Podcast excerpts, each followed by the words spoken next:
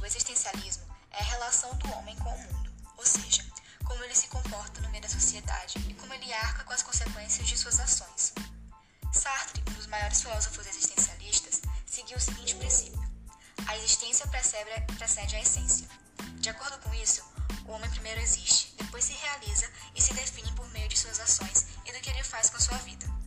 Então, o homem é feito por suas escolhas, assim moldando como ele se comporta diante de seus atos.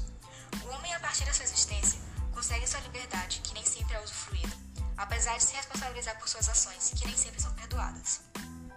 Sartre afirma que estamos condenados a sermos livres, então o homem é condenado a ser homem a cada instante de sua vida.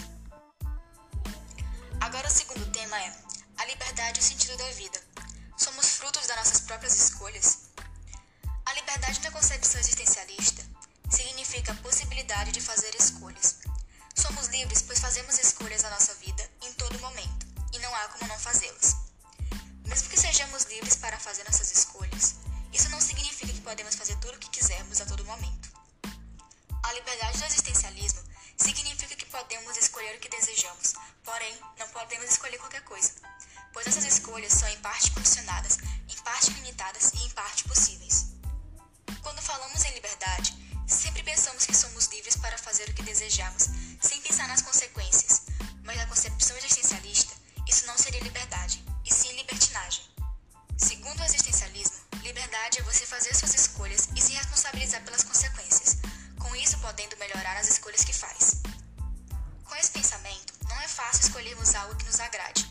Às vezes pode ser difícil ou até mesmo angustiante. Porém, uma das primeiras consequências é a angústia que temos ao escolhermos algumas coisas, pois a partir dessas escolhas construímos a pessoa que somos. Possibilidades, optamos por uma escolha, e ela nos levará a outras possibilidades e caminhos. Muitas pessoas, porém, optam por nenhuma das escolhas e as deixam para terceiros, por exemplo, a uma norma social, a uma religião, ao acaso, a partido político ou uma tradição familiar.